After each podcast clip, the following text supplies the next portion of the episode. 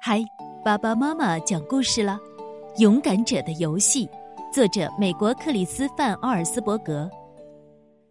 记住，妈妈说，我和爸爸看完歌剧后会带几位客人来，你们要注意保持家里的整洁。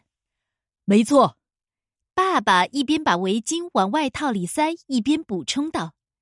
妈妈对着门厅里的镜子，仔细的用发卡把帽子别好。然后蹲下来亲了亲两个孩子，和他们说再见。大门一关上，朱迪和彼得就高兴的咯咯笑起来。他们从玩具箱里把所有的玩具都翻了出来，弄得满地都是。可是没多久，他们就不笑了。最后，彼得无精打采的坐到了椅子上。你知道吗？他说：“我觉得好没劲儿。”我也是。朱迪叹了口气说：“我们干嘛不到外面去玩玩呢？”彼得同意了。于是他们出了门，穿过街道，走进了公园。才十一月，天气却已经很冷了。姐弟俩都能看到他们呼出的雾气。他们在落叶上打滚儿。朱迪想把树叶塞到彼得的毛衣里。彼得跳起来，跑到一棵树后面。当朱迪追上他时，他正跪在树根旁边，看着一个扁扁的长盒子。这是什么？朱迪问。“呃，是一副棋。”彼得说着，把盒子递给了他。《朱曼记》，朱迪念着盒子上的字，“丛林冒险游戏。”我看，彼得指着贴在盒底的一张纸条，上面的字就像小孩子的笔记。免费提供，有人觉得好玩，有人觉得不好玩。注意，请仔细阅读游戏说明。你想把它拿回家吗？朱迪问。不太想，彼得说。我敢肯定，它一点都不好玩，所以才被人丢在这里。哦，得了吧，朱迪不同意。我们先来试着玩一盘，咱俩比赛，看谁先到家。说完，他撒腿就跑。彼得紧跟在后面。回到家，孩子们在牌桌上把游戏棋打开，看起来这副棋很像他们以前玩过的跳棋。盒子里有一块可以展开的纸板，上面画着一条由彩色方格组成的小路，方格里写着行动提示。小路的起点是丛林的最深处，终点是朱曼记，一座有着金色房屋和高塔的城市。彼得开始摇骰子，又把盒子里的棋子拿出来玩儿。先把这些东西放下，好好听着。朱迪说：“我来念念游戏说明。朱曼记，年轻人的丛林冒险游戏，专为无聊透顶和精力过剩的人设计。一，游戏者选择一个棋子，放在丛林的最深处。”二，游戏者掷出骰子，然后依点数移动棋子，沿着小道穿过危险的丛林。三，最先到达朱曼记并大声喊出这个城市名字的游戏者就是赢家。就这些吗？彼得问，声音里充满了失望。不，朱迪说，还有一条，这一条是用粗体字写出来的。四，重要提醒。朱曼记游戏一旦开始就不能终止，直到有一位游戏者到达黄金城才能结束。哦，这有什么大不了的？彼得不耐烦的打了个哈欠。给你，朱迪说着，把骰子递给了弟弟。你先来。彼得随手把骰子一扔。七点，朱迪说。彼得将棋子移动到了第七个方格里。狮子进攻，后退两格。朱迪念道：“哎呀，太刺激了！”彼得懒洋洋地说，伸手去拿棋子的时候，他抬头看了一眼姐姐，姐姐的脸上露出了十分惊恐的表情。彼得，他压低声音说：“你慢慢、慢慢的把头转过去。”彼得坐在椅子上，把头转过去。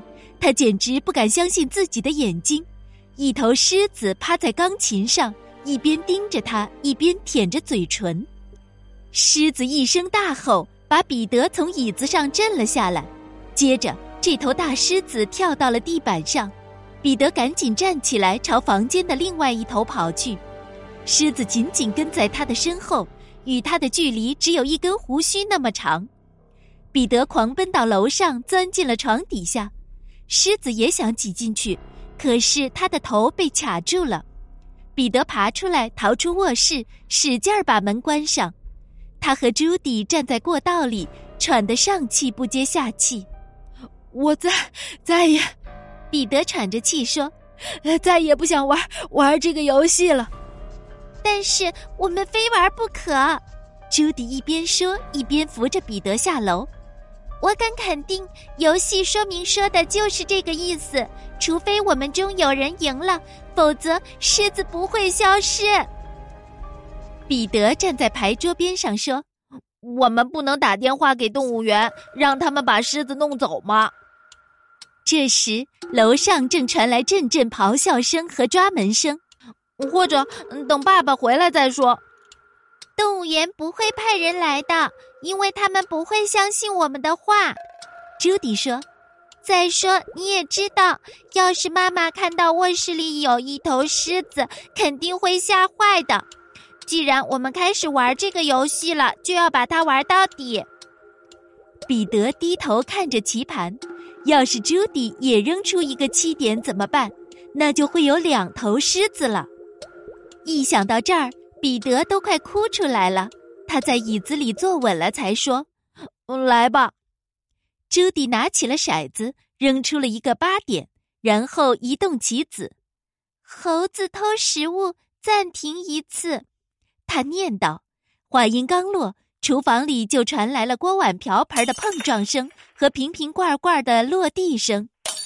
姐弟俩跑进厨房一看。十几只猴子正在里面闹得天翻地覆，呃，好家伙！彼得说：“这下妈妈更得吓坏了。”快，朱迪说：“快回去下棋。”这次轮到彼得了，谢天谢地，他的棋走到了空白格上。他又扔了一次骰子，雨季开始，暂停一次。客厅里开始下起了小雨，接着一阵隆隆的雷声。震得墙壁都摇晃起来，猴子们吓得都逃出了厨房。等到朱迪拿起骰子的时候，已经是倾盆大雨了。向导迷路，暂停一次。雨突然停了，孩子们转过身去，只见一个男人正埋头看着一张地图。哎呀，我说我怎么这么倒霉啊！他咕哝着，也许该在这里左转。然后哦不不对，在这里右转，呃对，没错，我想应该右转也可能。请问，朱迪说，可那个向导根本不理他。从这里绕过去，然后越过，不不对，从这里越过去，然后绕过这里。嗯，对，很好。可是，嗯，朱迪耸了耸肩，把骰子递给彼得。四，五，六。他数着，被踩踩蝇叮咬，感染昏睡病，暂停一次。朱迪听到一阵轻轻的嗡嗡声，只见一只小虫落在了彼得的鼻子上。彼得伸手去赶这只小虫，却突然停了下来。他打了一个大大的哈欠，头搁在桌子上，沉沉的睡着了。彼得，彼得，醒醒！朱迪喊道，可是没有用。他抓起骰子就扔，走到了一个空白格上，于是他又扔了一次，然后又惊又怕的等待着。犀牛狂奔，后退两格，就和刚才突然睡着一样。彼得又突然醒了过来，他们都听到走廊上传来一阵隆隆的声音，那声音越来越响。突然，一群犀牛冲过客厅，冲进餐厅。所经之处，所有家具都被踩得稀烂，房间里到处都是木头开裂和瓷器破碎的声音。彼得和朱迪捂住了耳朵。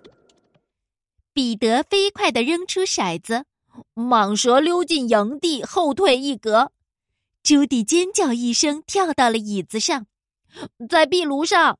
彼得说：“朱迪又坐了下来，紧张地盯着盘绕在金属钟上的蟒蛇。”它足有三米长。向导从地图上抬起头来看了蟒蛇一眼，然后挪到房间最远的角落，和猴子们一起坐在长沙发上。轮到朱迪了，他的棋子落到了一个空白格里。他的弟弟拿起骰子，扔出一个三点。哦不！他叫道：“火山爆发，后退三格。”房间变热了，还开始摇晃起来。炽热的熔岩从壁炉口涌出来，熔岩加热了地板上的水，房间里顿时雾气腾腾。朱迪掷出骰子，继续往前移动棋子。发现金鹿，奖励一次！哦天哪！他大叫起来。他看到缠绕在钟上的蟒蛇正慢慢的展开身体。如果你扔出十二点，就能离开丛林了。彼得说。拜托，拜托！朱迪一边摇着骰子，一边祈祷着。蟒蛇扭动着身体朝地板爬去。他扔出了手里的骰子，一个六点，然后又是一个六点。朱迪抓住棋子，砰的一下放在棋盘上。朱曼基！他用尽力气高喊。房间里的雾气越来越浓了。朱迪甚至连桌子对面的彼得都看不见。接着，好像所有的门窗都打开了似的，一阵凉风吹散了房间里的雾气，一切都变得跟游戏之前一模一样。没有猴子，没有向导，没有水，没有破损的家具，没有蟒蛇，没有在楼上咆哮的狮子，也没有犀牛。彼得和朱迪两个人一句话都没说。就把旗扔进盒子里，他们冲出大门，穿过街道，跑进公园，把盒子扔在了一棵树下面。回到家里，他们飞快地把玩具收拾好，可是他们兴奋的根本无法安静地坐下来。于是彼得拿出一副拼图，玩着玩着，他俩兴奋的情绪渐渐平复下来，疲惫随之而来。拼到一半的时候。彼得和朱迪就在沙发上睡着了。亲爱的，醒醒！是妈妈的声音。朱迪睁开了眼睛，妈妈和爸爸已经回来了，客人们也到了。朱迪轻轻推了一下彼得，把他叫醒。他们打着哈欠，伸着懒腰站了起来。妈妈把他们介绍给几位客人，然后说：“你们下午过得开心吗？”“我当然。”彼得说。我们经历了水灾、犀牛狂奔、火山爆发，我还得了昏睡病。还有，彼得的话被大人们的笑声打断了。好啦，妈妈说：“我看你们俩都得了昏睡病，你们为什么不上楼换睡衣呢？然后把拼图拼完，吃点晚饭。”彼得和朱迪回到楼下时，发现爸爸已经把拼图放到书房里去了。他俩继续玩拼图时，其中一位客人布德温太太给他们端来一盘食物。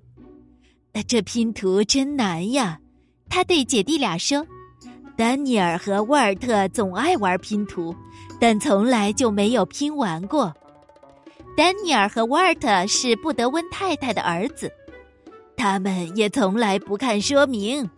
不过，布德温太太说着，转身向客人们走去。我想他们会学会的。两个孩子异口同声的回答说：“但愿如此。”不过，他们的眼睛并没有在看布德温太太，而是盯着窗外。两个男孩跑过公园，正是丹尼尔和沃尔特。丹尼尔的胳膊下面夹着一个扁扁的长盒子。